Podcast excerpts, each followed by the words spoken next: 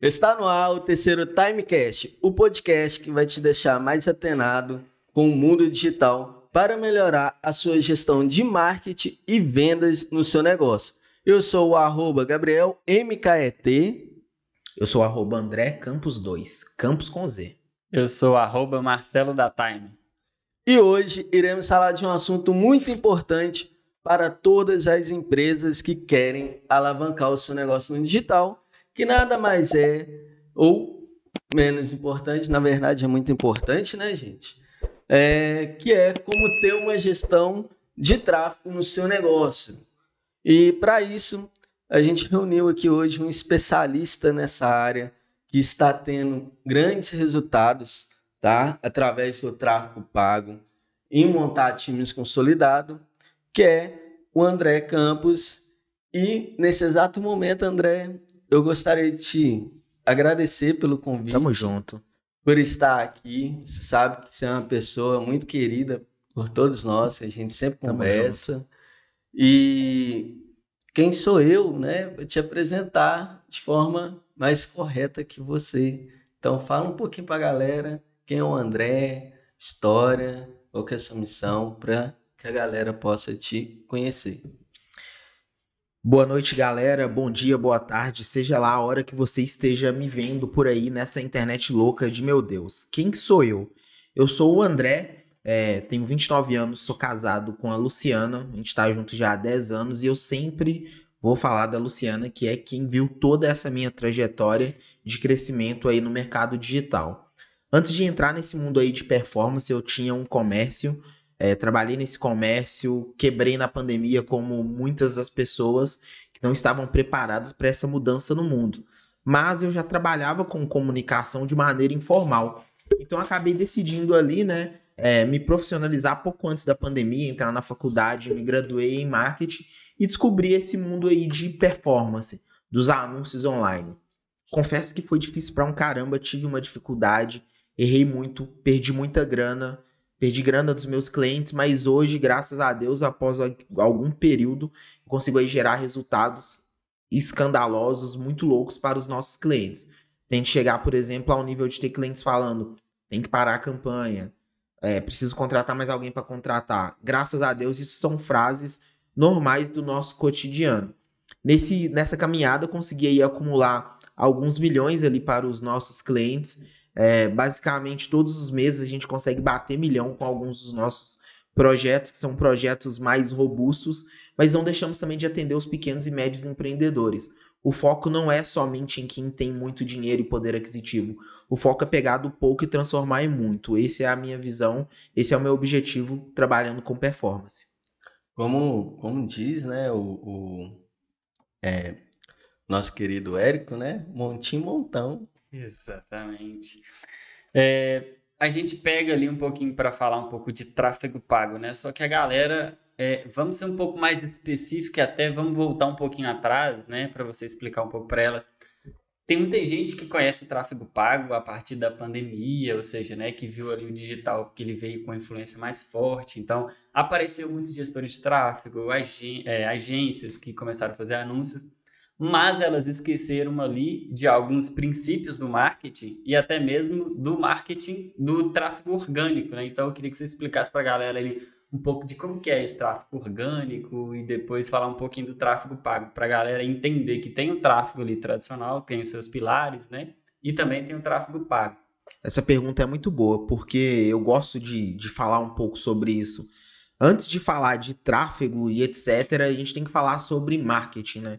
E sobre Kotler, que é um cara bem antigo aí, que não sei se o pessoal conhece. Eu, eu queria antes, né, pedir o pessoal para pegar agora, se você for, estão vendo que a gente está aqui com papel e caneta, porque a gente aqui tá, vai anotar vários insights aqui.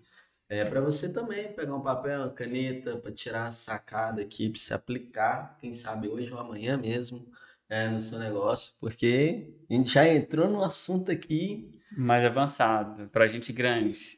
É um papo de adulto agora, né? Então, vamos pegar papel e caneta, porque é a hora é agora. Bora. Antes de falar disso tudo, é, eu estudei marketing. Então, antes de falar de tráfego, anúncios online, Tem o tal do Kotler, que já está no livro 5.0, que fala de um tanto de coisa de marketing, os 10 pecados mortais de marketing, dentre outros assuntos. E o que aconteceu na pandemia é que muita gente estava falando que fazia tráfego pago, e é algo que me incomoda um pouco. Antes de chegar nessa parte de tráfego, eu tive que estudar marketing, eu tive que entender quem era Kotler, entender sobre venda, sobre funil, sobre matriz de conteúdo, matriz de growth, que é algo totalmente chato. Eu tive que entender por que, que a Coca-Cola, que é a maior empresa que a gente tem, por que, que a Coca-Cola, que é mais famosa que Jesus Cristo, mais falada no mundo, continua investindo em tráfego, em marketing, em anúncios, mesmo com tanto dinheiro. Isso aí ninguém fala, né? Não, sem contar que todo Natal ou época de Natal, né? Coca-Cola tá até na TV. Rádio. Exatamente. Deve passar um carro da Coca-Cola na rua de vocês, aqui na avenida, que é algo super normal. Eu, eu acho que posso. Não tem um dado aqui fundamentado para falar que é assim em todo lugar do mundo, mas aqui não, a gente está no Brasil, quase todas as regiões do Brasil estão carro da Coca-Cola passando quando chega a época de fim do ano. E uma marca que é nível global, né? Tanto sucesso. Todo mundo quer a receita é, do, do, da Coca também. É, investe né? É, em anúncios, investe, querendo não, em outras fontes de tráfego. Que, que uma delas é o orgânico. A vantagem da Coca-Cola é que ela não para de investir no brand, no posicionamento dela. Eles não precisavam disso. O valor que a Coca-Cola investe anualmente em marketing é quase que o PIB de muitas das cidades do Brasil e até alguns países do mundo, mas eles continuam investindo. O tráfego orgânico ele vem de diversas fontes de pesquisa. E quanto melhor for o tráfego orgânico, melhor vai ser o tráfego pago, para a gente falar de uma maneira bem resumida. A Coca-Cola ela vem falando ali na televisão, no rádio, na rua, as pessoas automaticamente vão pesquisar sobre a Coca-Cola, pesquisar algum novo sabor que aparece de vez em quando. Daqui a algum tempo, magicamente vai aparecer um anúncio da Coca-Cola para você. Então o tráfego ele vem muito antes do pago. Antes do pago existiu o orgânico, que é algo que dá muito certo, mas requer um tempo. E hoje, na velocidade que está o nosso mundo, é, o tráfego pago é algo que totalmente se encaixa no que as pessoas querem. Existem técnicas de SEO que fazem com que o tráfego orgânico dê muito resultado, mas nem todo mundo está disposto a esperar de seis meses a um ano para ter algum resultado. As pessoas hoje elas querem investir um valor e ver os números crescendo, os contatos chegando e o telefone tocando. É, voltando aqui até um, um, um pouquinho antes, né, na, no quesito assim, bem base de marketing mesmo, antes da gente falar de tráfego e tudo mais, é, colocar na Coca-Cola ou qualquer negócio para ilustrar melhor é, e deixar de uma forma mais clara sobre tráfego orgânico, né? Em algum momento ele foi pago. Por que, que eu falo que em algum momento ele foi pago? É, Existem alguns esforços né, de marketing, que um deles é o branding, igual você falou, André, que é o intuito de trazer valor agregado para a marca, trazer reputação, criar advogados, entre outros aspectos. Em algum momento você investiu em alguma comunicação ou fez alguma ação de, de marketing ou de comunicação para gerar essa percepção de valor, né? E como que a gente traz isso no digital, no ponto de vendas, né? É, no digital, por exemplo, em algum momento você fez alguma produção de conteúdo. Em algum momento você fez um site para ele poder estar tá ranqueado. Em algum momento você cadastrou o seu negócio no Google Meu Negócio para poder ter lá na hora que jogar aparecer. Isso é uma ação que eu considero, né, de, de forma particular, que é uma ação de branding, onde você cria raízes, né, no seu posicionamento na praça que é digital que nada mais é que o tráfego né, pago que um mecanismo de distribuição. Né? E você está no PDV, qual que é o seu mecanismo de distribuição e chamar atenção? É você colocar o seu produto num ponto estratégico dentro da loja, uma gôndola, é você colocar uma comunicação merchandise chamando, enviar esse material. Então, assim, pegando o conceito do orgânico, em algum momento esse orgânico foi pago porque você investiu para aumentar a reputação da sua marca. Com certeza, isso acontece muito de diversas maneiras, né? As pessoas ela trabalham ali o aumento da sua marca de visibilidade de formas que nem consideram como fontes de tráfego.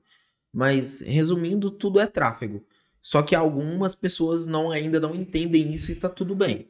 Mas tudo é tráfego.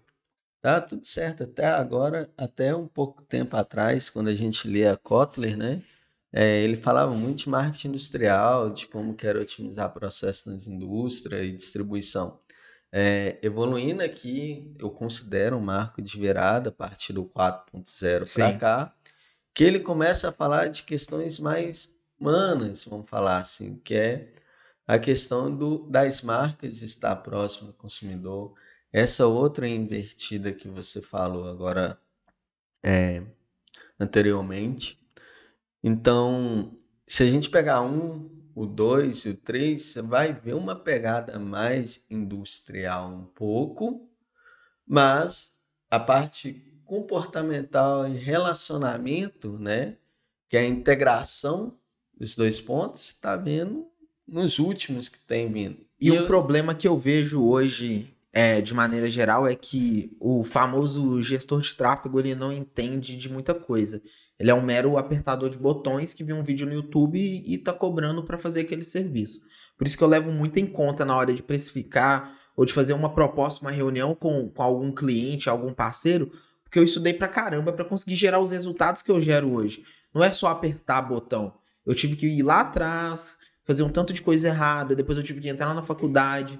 Quem trabalhou e estudou sabe como é difícil, trabalhava o dia todo, depois ia para aula, chegava em casa 11 meia, meia-noite, para no outro dia sair 7 horas da manhã para fazer tudo de novo, para aí depois eu ir estudar o Google, entender como subir um anúncio, estudar o Facebook, estudar outras plataformas que hoje eu, eu trabalho com elas, para depois eu subir anúncio, para depois eu gerar resultado, para depois eu cobrar alguém.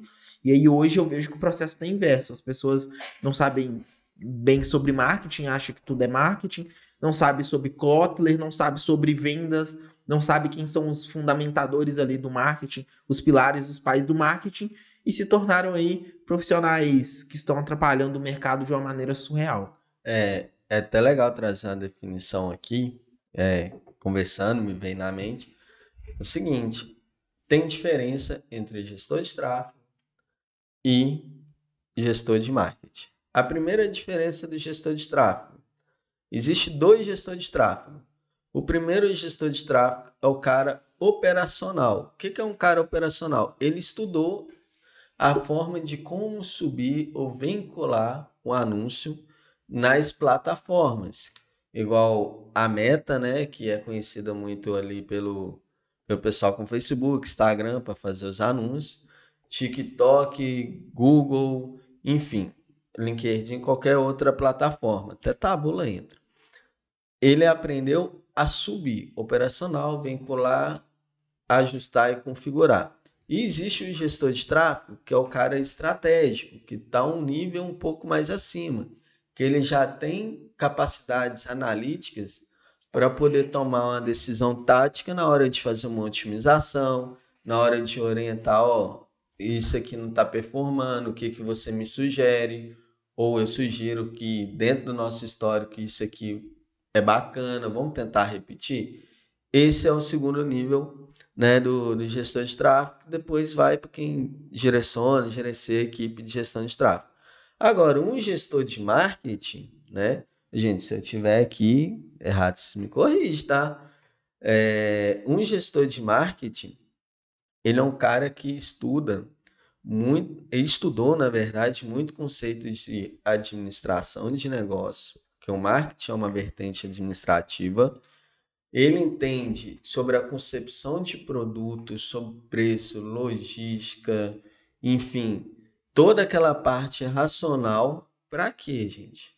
Para poder falar essa oportunidade de negócio que está no mercado é dessa forma que a gente vai transformar em necessidade. Porque nem toda oportunidade é uma necessidade. Às vezes a gente tem que criar mecanismos para isso virar uma necessidade.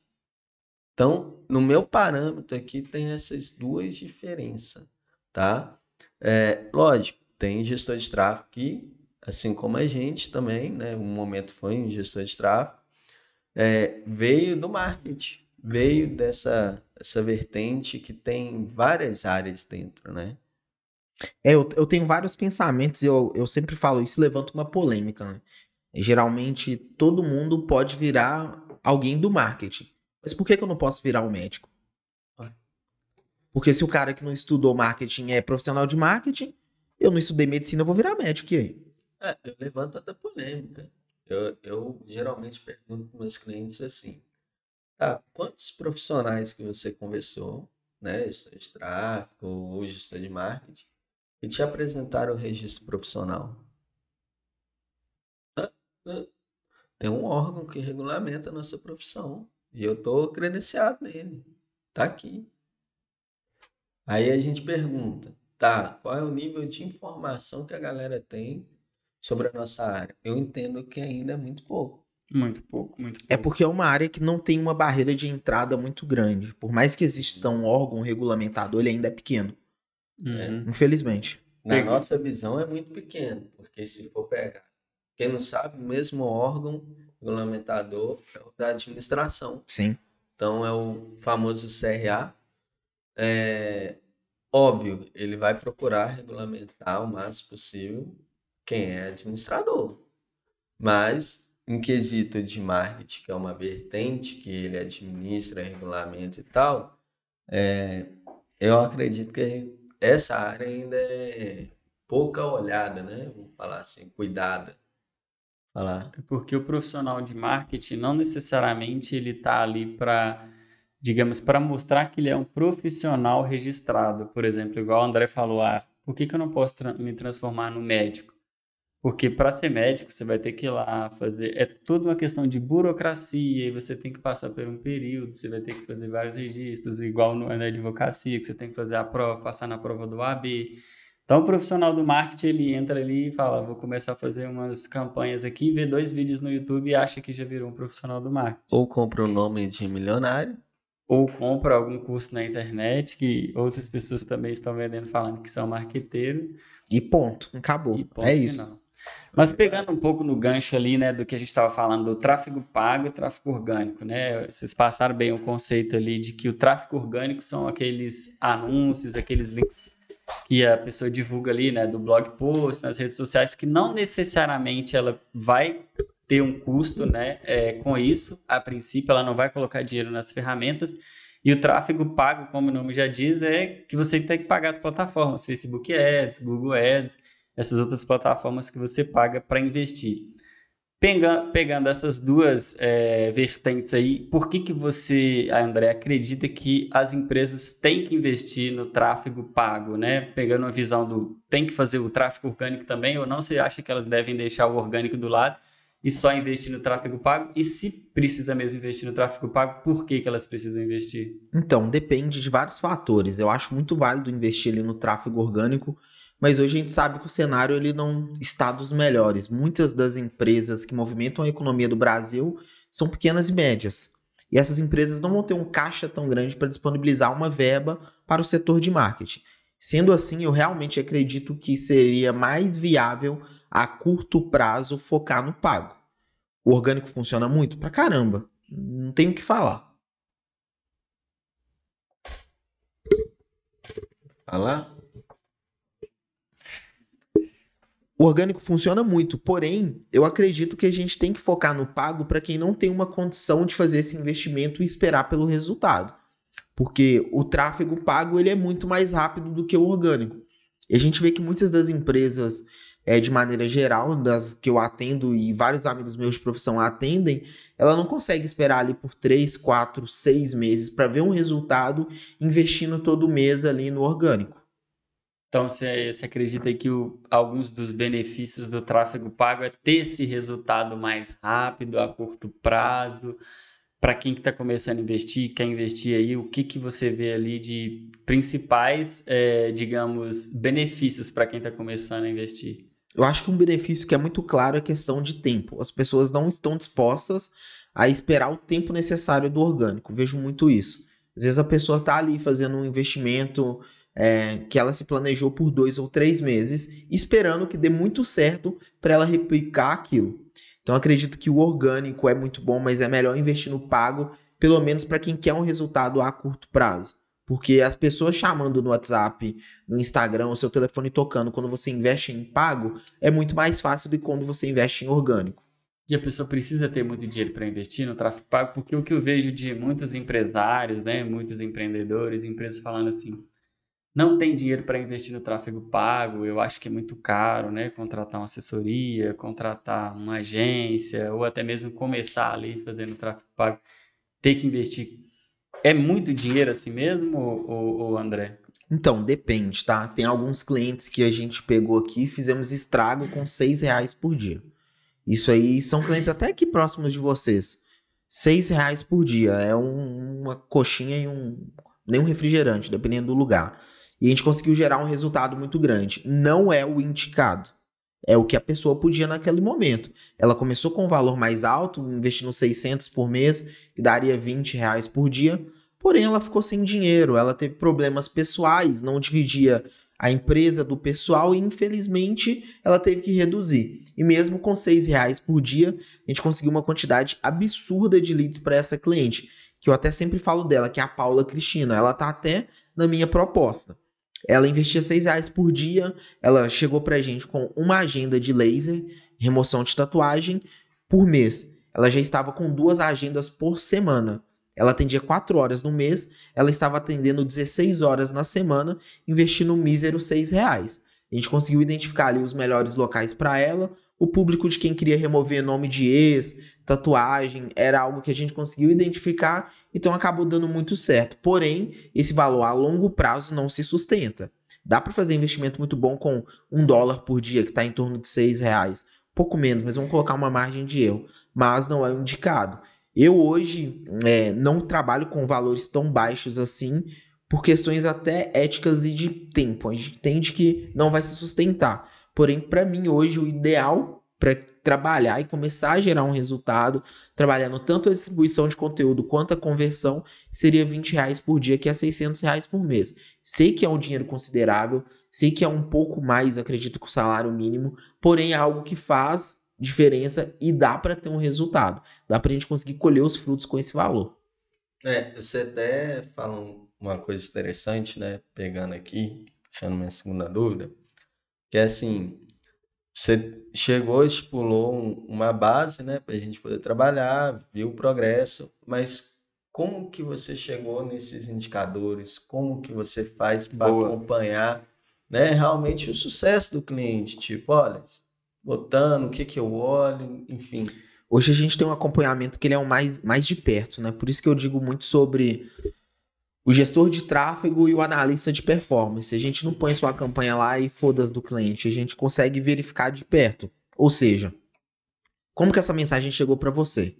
O que que você respondeu? Como que foi o retorno do cliente? Então a gente consegue calcular todo o caminho que o lead percorre além também de fazer clientes ocultos, ou seja, a gente pega um amigo, um parceiro, alguém, coloca ali dentro daquele funil para ver como que a pessoa se comporta. Só para o pessoal de casa que está nos ouvindo aí, o que, que seria esse cliente oculto? Porque, assim, tem muitas pessoas ali que veem o cliente oculto de outra forma, às vezes tem pessoas que não gostam de ter, digamos ali, de ser, né, esse cliente oculto. Como que é feito isso e qual que é a prática que você entende que seria, digamos, da melhor forma para se fazer um cliente oculto? O que, que a gente faz hoje com os clientes que a gente atende, principalmente da área da estética e saúde? Muitas das secretárias elas não estão preparadas para atender o público que vem da internet. Elas acham que é somente o público de indicação. O público de indicação ele chega totalmente quente, sabendo o que quer, porque a amiga ou a tia ou algum conhecido fez e ela quer fazer igual. Ponto.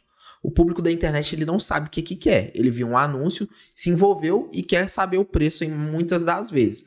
Ele não quer ver nenhum benefício que aquele procedimento vai trazer. O que, que a gente faz para identificar? Em alguns dos casos, a gente envia ali uma taxa de 100 leads para a pessoa. Quando chega nesse número, a gente pergunta como são as vendas em algumas das situações. Quando o cliente fala que não teve nenhuma venda, a gente já acha estranho. Pode acontecer das 100 pessoas que eu mandei para aquele cliente não serem boas. Mas, poxa, de 100 pessoas, ninguém te respondeu ou fazer um agendamento. É estranho, né? Então, o que, que eu faço junto com o meu time? A gente coloca um infiltrado, igual um filme da Netflix, ali no meio desses leads, para ele falar com aquela secretária. Uhum. Aí na hora que a gente vê que a secretária já responde com erro de português, abreviação, chamando de amore, o problema não é o meu lead, não. O problema é a secretária. É, e alguns desses clientes ocultos você chegou aí até na ponta? Alguns não. Na verdade, um só, até na ponta. Mas é raro. Geralmente, a secretária faz com que aquele lead morra no meio do caminho. Com coisas sem noção. Tipo assim, o cliente não respondeu, vai lá e liga no Instagram. Aí você fez o cliente oculto, você chegou pro cara e falou, olha, com um documento aqui, de explicar uma verdade que às vezes não é legal. Às vezes é uma verdade muito boa, tá? Que é tipo assim, ó, o cliente tá fazendo certinho e tudo mais. Acontece dois lados. É, E o que vocês orientam o cliente? Como que que você ajuda ele a, a, a melhorar esse processo, né? É, com seus conhecimentos de marketing, vendas também. Uma coisa é a gente usar o tráfego para levar, né? Outra coisa é É converter. como que a gente converte? Como A gente faz algumas técnicas e algo que não tá 100% aprimorado, tá? Não, não vou falar que já tá 100% funcional. Em alguns dos clientes a gente dá um treinamento via chamada ou pessoalmente, se o cliente for aqui de, de Belo Horizonte, vai lá e explica para ele como que funciona, mostra o passo a passo e dá um playbook de vendas. Em alguns clientes a gente começa a in- interceder ali no início ali para entender como é que funciona de uma maneira chata. Chata no, no sentido de pegar um atendimento meu e colocar para responder o WhatsApp daquela pessoa, obviamente com valor agregado. Mas sempre a gente mostra para o cliente onde está o erro e o que ele deve fazer para solucionar. Porque se o cliente não vende, eu não continuo com aquele cliente. E o marketing que não vende não é marketing. É, que aí a gente entra em outro aspecto, né? Que foi até um, um- uma pauta de um podcast anterior, que saiu semana passada, que era referente à gestão comercial. Porque quando você chega com, com um playbook ali, ou começa a entrar mais a fundo, aí você deixou meio que de fazer um pouco de marketing ou gestão de tráfego. Você começou a atuar também. é, no comercial de uma forma como consultor, assessor, enfim. É, porque é tão é um termo comum que tem também que chama sales marketing, que é quando você faz essa integração é, entre o marketing comercial. Tá ali bem bem focado.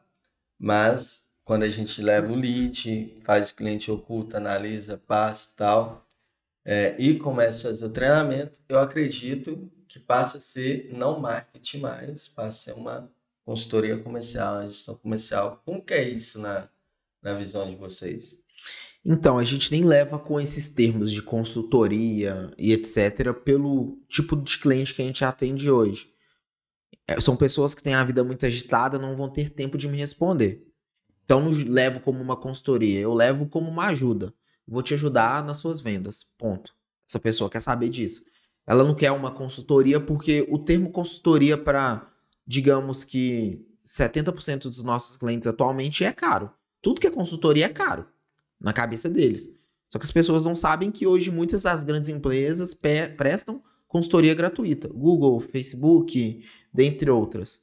É totalmente gratuita. É Intel, Asus, Dell, é só a Apple, só ligar lá que tem alguém para te responder. Então a gente leva o termo para o cliente como uma ajuda com o objetivo que ele venda. Porque hoje a gente atende muitas das clientes que faturam ali, por exemplo, 10, 15, 20 mil reais por mês, que são mulheres mães solo. Isso é algo que para mim é muito sério.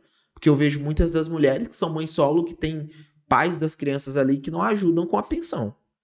E quando envolve criança, aí meu coração dói na hora. Uhum. Porque eu imagino como deve ser desesperador para uma mulher que empreende, mora de aluguel, tem o aluguel do espaço dela e ela precisa vender para manter tudo aquilo e dar uma boa vida pro seu filho ou filha.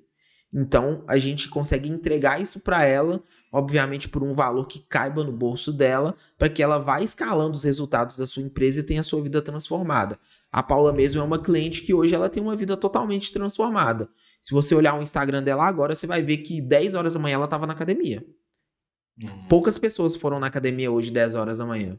A Paula pôde ir. A gente vê que nos finais de semana ela consegue dar um puta rolê com o filho dela. Porque a gente conseguiu transformar a vida dela através do marketing e das vendas. Entendi. Então, é. isso passa um pouco a questão de sentimento também, né? A questão de você não entrega só o resultado das campanhas, você entrega uma transformação Com certeza. do seu cliente. Então, é, você entende o que ele quer ali e através do marketing digital você resolve, digamos assim, a solução, né? É, Exatamente. Você entrega soluções ali para ela. Pegando um ponto desse da parte do cliente oculto, que a gente falou um pouco, eu acho muito interessante essa parte, porque ela é uma das partes que a gente tem um pouco de gargalo, porque muitos clientes quebra um pouco a cabeça ali, né? Porque às vezes eles vão falar assim: "Ah, mas o marketing não está mandando lead qualificado, ou não está chegando muito lead, ou não está chegando lead". E aí é onde que você vê se realmente o serviço está sendo bem feito, porque como você disse, né, você manda uma planilha de lead ali, você manda um relatório de 100 oportunidades. Só que se você não tem, pelo menos no mínimo ali, as objeções do que porque essas pessoas não responderam, você não tem como mudar a sua comunicação, você não tem como mudar a sua campanha, você não tem como mudar o seu público. Então vai ficar mais difícil de você, ou seja, encontrar o resultado dentro dessa campanha esperada.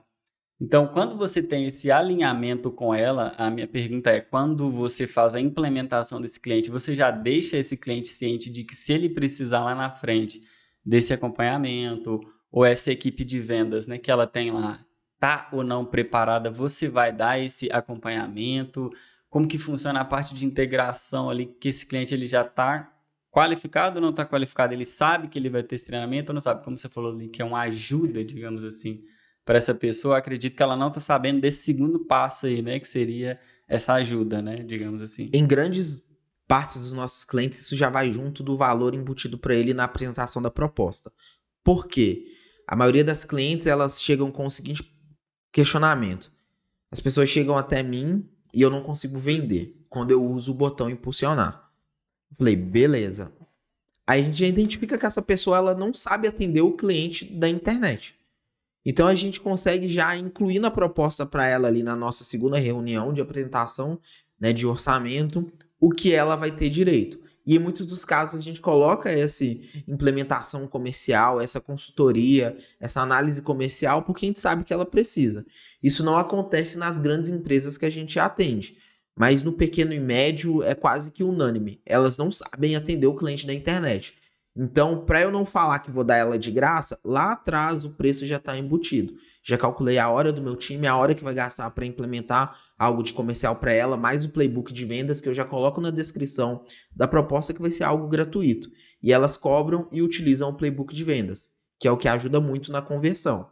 Que legal. Então você está me falando aí que você pode começar com investimento mínimo ali de 600 reais mensais e ainda de quebra você ainda tem um atendimento ali personalizado que vai ter com vocês ainda no, no atendimento de lead, equipe. Legal essa parte. Só, só para deixar bem claro aqui, para pessoal desmembrar um pouco, pessoal, eu entendi que os 600 reais mensais ali de investimento é referente ao que eles pagam para as plataformas. Isso. O seu serviço tem um outro valor que é um valor mais agregado, correto? Exatamente, são dois valores. Hoje a gente não coloca o valor integral, igual eu vejo muitas das empresas agora fazendo, uma tendência que eu não entendi ainda, de colocar, ah, vou te cobrar 10 mil reais com o valor de performance incluso.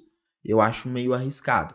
Eu prefiro entregar tudo separado para essa pessoa, para ela ver que aquele dinheiro ela tá pagando direto para o Facebook, que ela vai ter a nota fiscal do Facebook, que ela tá pagando para o Google ou para o TikTok ter as notas fiscais das respectivas empresas. Legal. A gente falou aí de tráfego pago, tráfego orgânico, de impulsionar, de botão de impulsionar, e você falou também um pouquinho das clientes que chega até você falando que não dá resultado no botão impulsionar.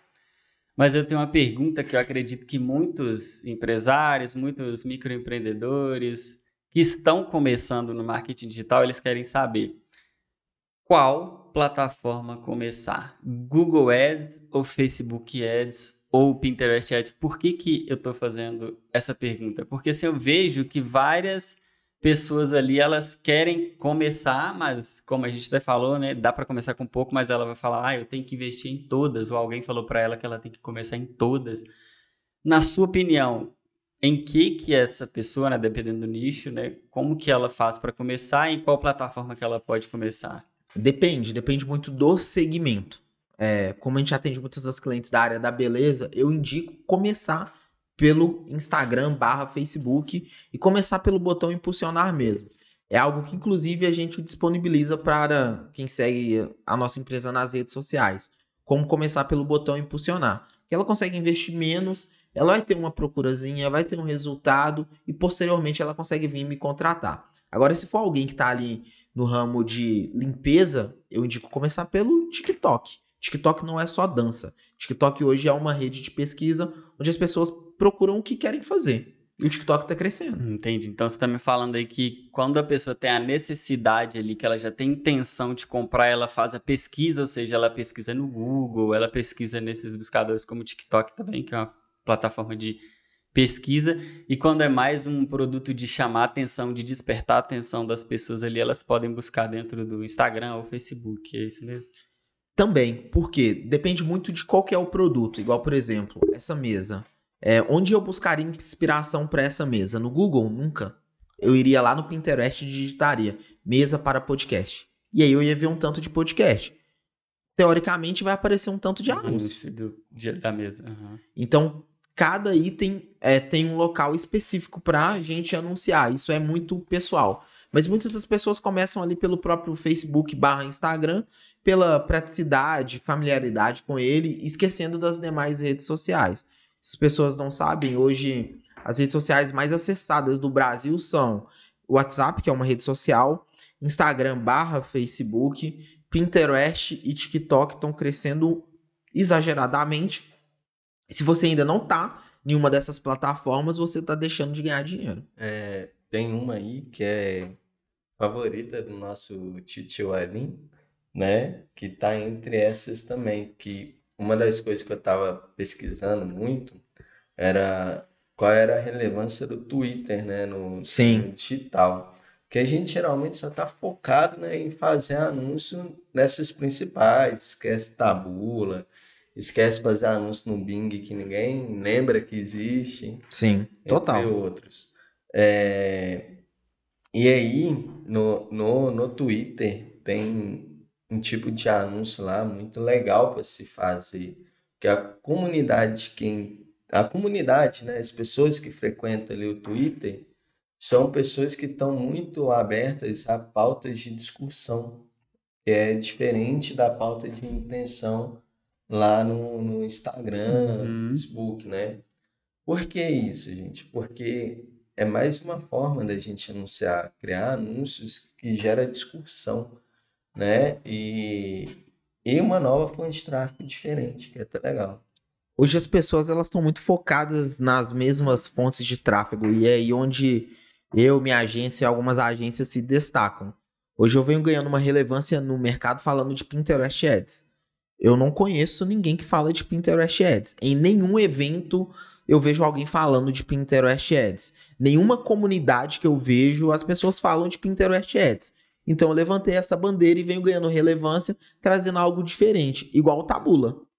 Ninguém tá falando disso ainda. E as pessoas que falam não sabem muita coisa, não conseguem nem veicular um anúncio.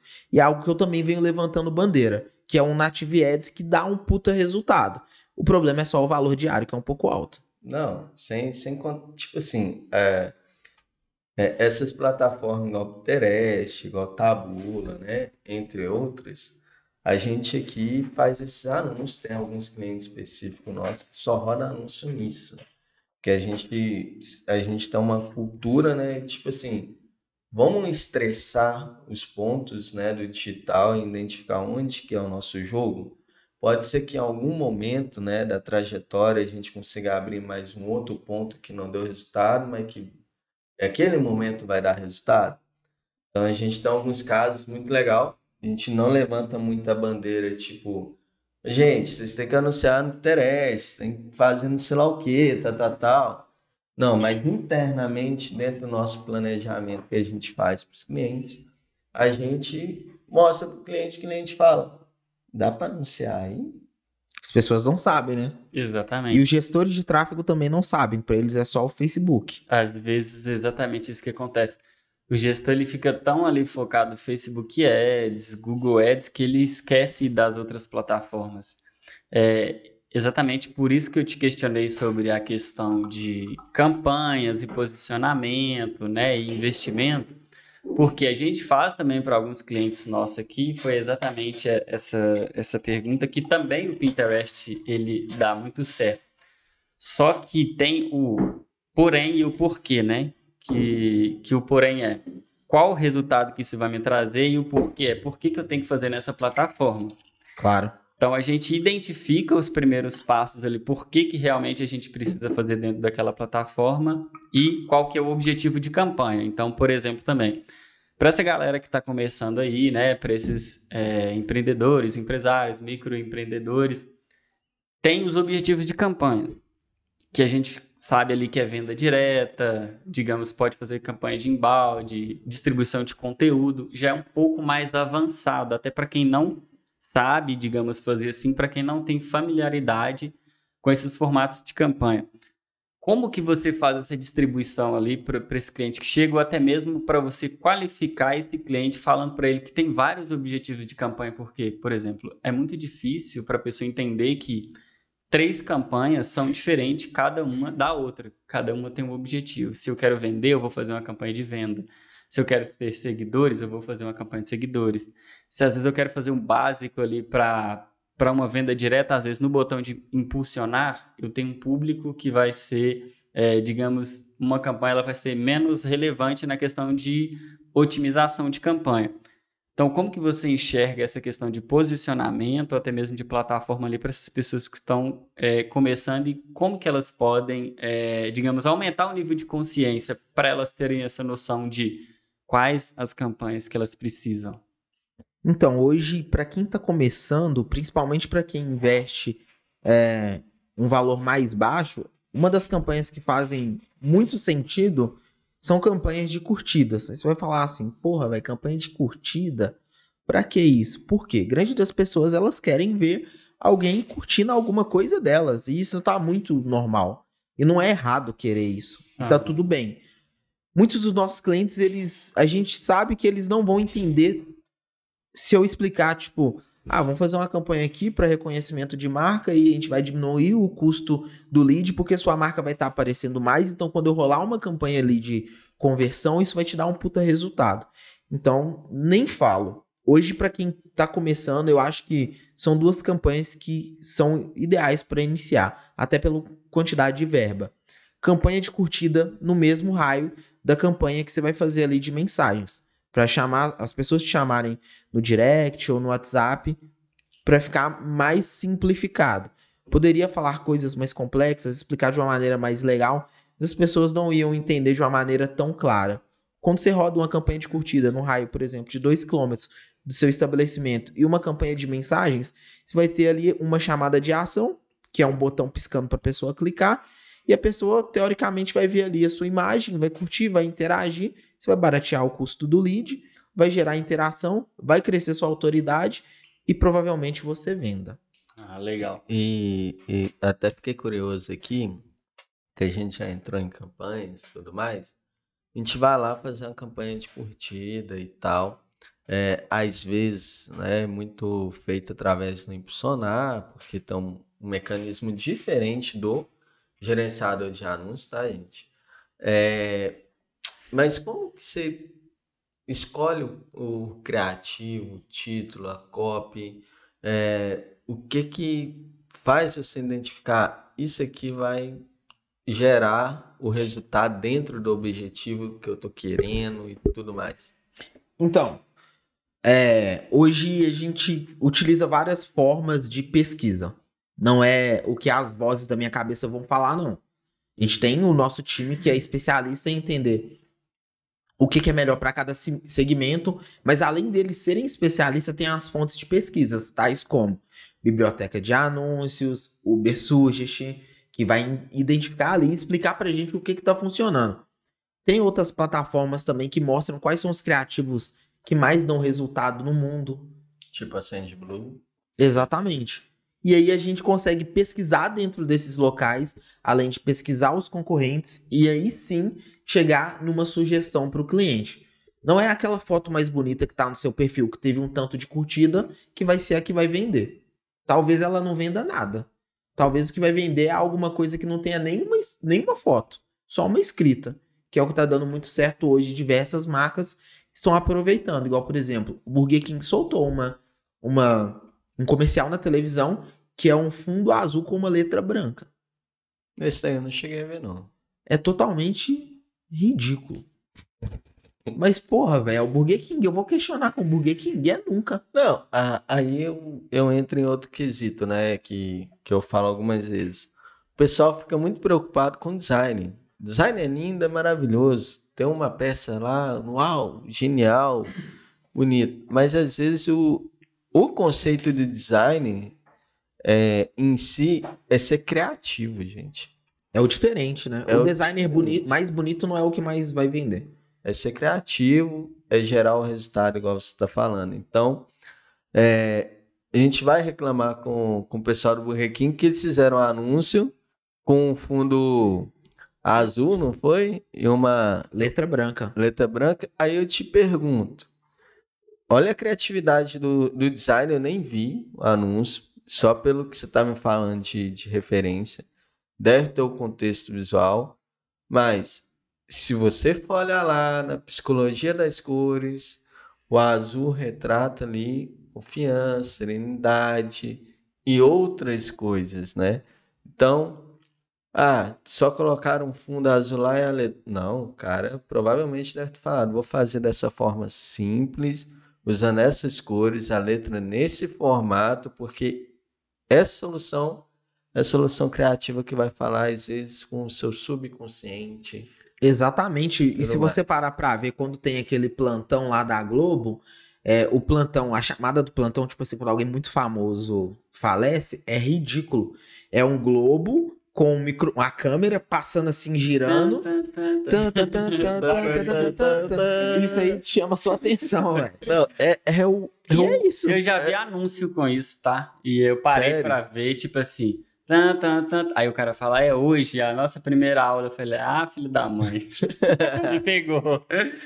Não, é, Muito é, é marcante isso. Só todo mundo aqui lembrou do tan, tan, tan, tan, Exatamente. E é, e é isso. O que a galera, eu vejo num contexto geral, é que talvez quer colocar muita informação no criativo pra não ter que responder o cliente. Tipo assim, é, é, o criativo é esse, é tanto, vai fazer isso e tal. Só me manda mensagem se quiser é, marcar. É, Olha que interessante. Eu, eu gosto de ser polêmico igual o André em alguns assuntos. Que é o seguinte: quer colocar 10 mil informação no, no criativo, vai trazer um cliente mais qualificado, que vai ter lido, às vezes ter entrado na landing page, tá? Com a consciência maior, beleza. Legal o efeito. Só que é o seguinte: as marcas, as empresas, empresários têm que parar com esse negócio de não querer dar trabalho para o comercial. O comercial tem que ter trabalho. Conversar o dia todo. Conversar o dia inteiro, filho. falar assim, che chegar num ponto que vai falar para o cliente assim, não, querido, vem cá, já sei o que você precisa. Tipo assim, já tá íntimo. Relacionamento, gente. É porque eu acho que o pessoal pensa que criativo é que vende. Então, por exemplo, quando, né, essas pessoas aí, esses gestores de tráfego, essas pessoas que fazem esses criativos, que colocam muita coisa, muita informação, elas não sabem que o criativo é para você chamar a atenção da pessoa para levar para uma página de vendas. Exatamente. O que vende a página de vendas, né? Digamos é, assim. Vamos colocar numa loja âncora dentro de um shopping. Adoro usar esse exemplo. Qual que é o criativo da loja loja da, de uma loja âncora. Sei lá, Centauro, que é o que eu adoro. Você chega na Centauro, o primeiro criativo da Centauro, tá na vitrine e tudo mais, é a comunicação que tem, às vezes é tipo Black Friday, vai estar tá lá os negocinhos, todo arrumadinho de preto, a tagzinha, alguma coisa chamando a atenção. Exato. Segunda, é o produto lá exposto para você ver. Só que dependendo do produto, tá lá a marca e tem alguma coisa diferente chamando atenção para aquele produto, seja uma pilha e tal. Esse é o criativo, gente. Esse é o merchandise. Qual que é a parte da conversão ali? É uma conversa com quem tá lá para te atender e vender. Exato. É? Tava conversando. É, isso faz tão paralelo. Esse final de semana eu tava conversando com uma pessoa muito querida, a Messi. que é uma pessoa assim, nossa, nível de conhecimento, nós tem, tem nem palavras para falar, que é muito grande. Foi uma das minhas mentoras também no início da carreira. E ela passou seis meses lá nos Estados Unidos, foi fazer o caminho dela para conhecer mais sobre o mercado, entender umas coisas. E aí, o que, que eu quero trazer de, de ponto de reflexão aqui, contextualização? As lojas de departamento nos Estados Unidos, que são gigantes tudo mais, sempre coloca lá que está contratando tudo mais, não tem comercial, gente entendendo. Se tiver três pessoas, muito grande. Tem nem checkout. Você compra lá, passa e tal. Mas já é a cultura do pessoal. Aí aqui no Brasil, que todo brasileiro, pode ser São Paulo, que é mais gelado, vamos falar assim, direto. Todos querem atenção, gente. Então, mas isso aí é um, é um puta de um problema, né? As pessoas, na questão de criativo, querem otimizar o tempo e hoje elas estão querendo otimizar com automações. Eu acho que isso é um puta de um problema. Pode ser perigoso. Todo mundo quer otimizar muito tempo, coisas que não são necessárias de otimização. Porque se você quer colocar ali um vendedor para fazer o trabalho dele ou um robô que é uma automação, é, eu posso estar muito enganado, mas provavelmente o robô vai diminuir muito o contato que você vai ter da sua empresa uhum. com a pessoa. Você meio que perde a humanização, né? Total. De, de, tudo que você construiu ali, desde a base do criativo, que é chamar a atenção dessa pessoa, trazer essa pessoa para ser mais qualificada, e você perde numa automação ali que a pessoa está esperando o atendimento humanizado. Você quer gerar oportunidade para você começar a trabalhar, mas quando chega em comercial, você quer a, agir como se estivesse no, no tour americano, tipo, não, só tirar pedido. É, e isso não foge muito dos e-commerce, tá, gente? A, o e-commerce ele tem uma estrutura, né? É até diferente uma gestão de tráfego para e-commerce, que no e-commerce a gente consegue realmente trabalhar de ponta a ponta. Só que mesmo assim, dependendo do e-commerce, a gente tem um chat para autoatendimento, tem um saque para você entrar em contato e não estou falando de e-commerce pequenos. Se você entrar no e-commerce da Dell, da Lenovo, tá lá o telefone para você conversar com o um representante para te ajudar a fechar a venda.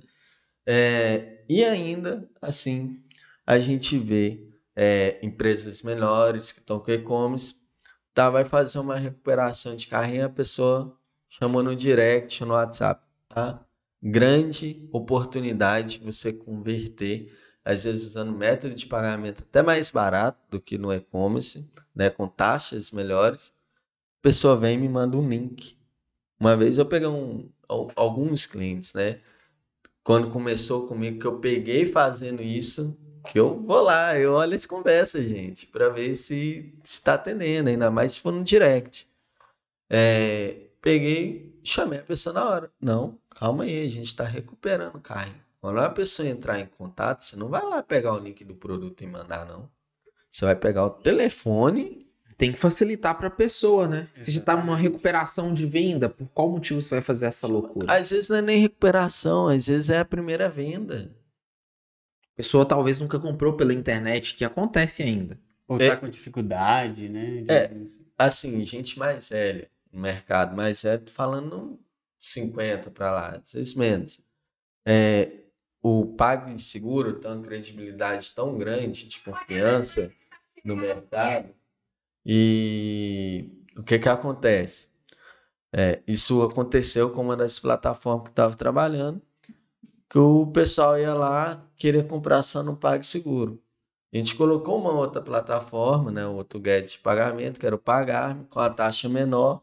Só essa taxa aí já a, aumentava a margem de lucro né, da empresa, é, mas a gente manteve lá por questão de segurança, confiabilidade.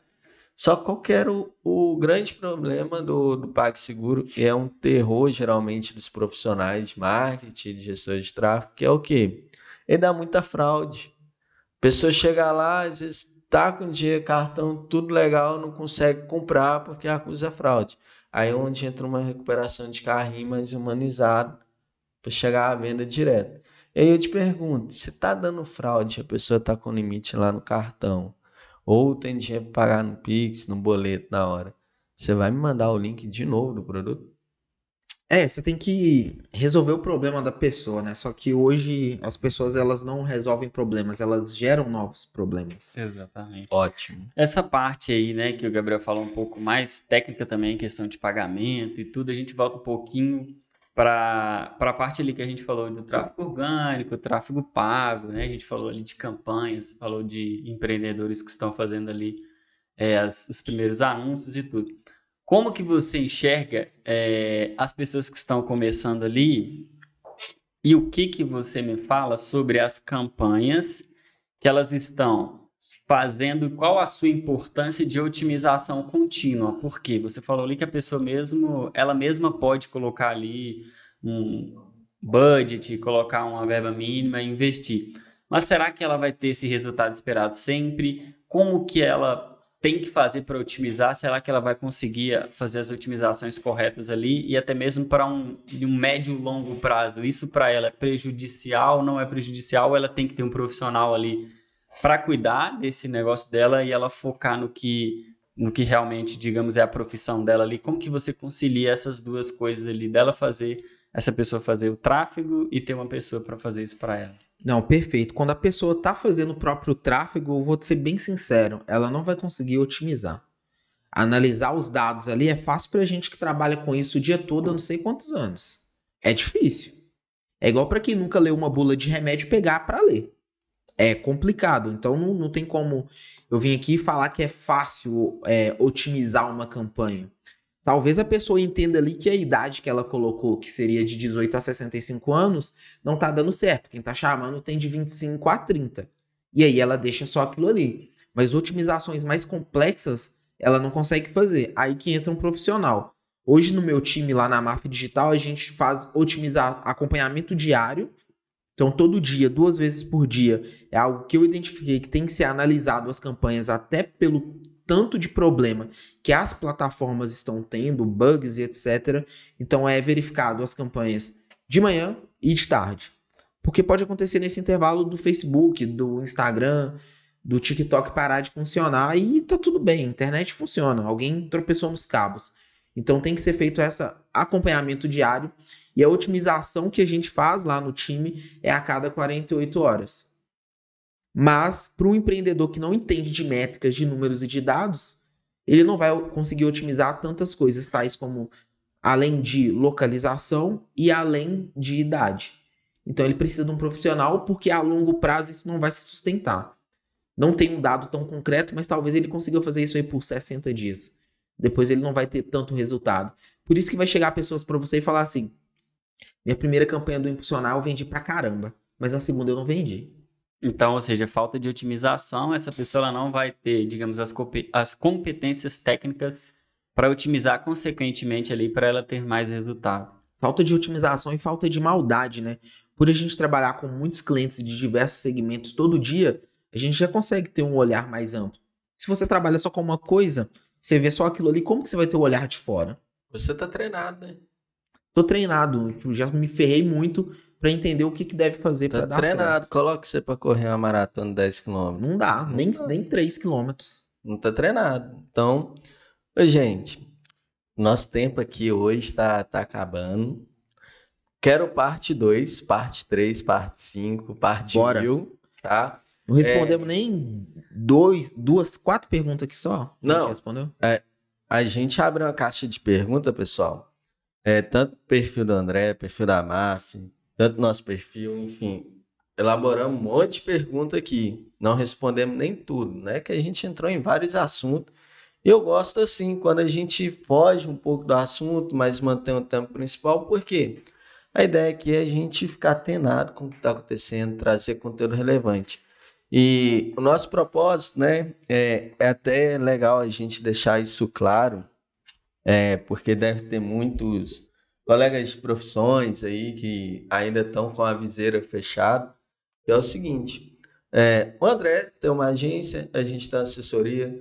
Pode-se falar que são concorrentes? Pode-se falar, só que aqui ninguém é concorrente. Por quê? Porque o nosso propósito aqui, principalmente da Time, é realmente trazer o pessoal é, que trabalha, que atende, presta meu serviço, porque a gente não está competindo é com ninguém, a gente está querendo aumentar o mercado com uma, outra, uma outra, outro nível, outra régua. E tá tudo certo, gente.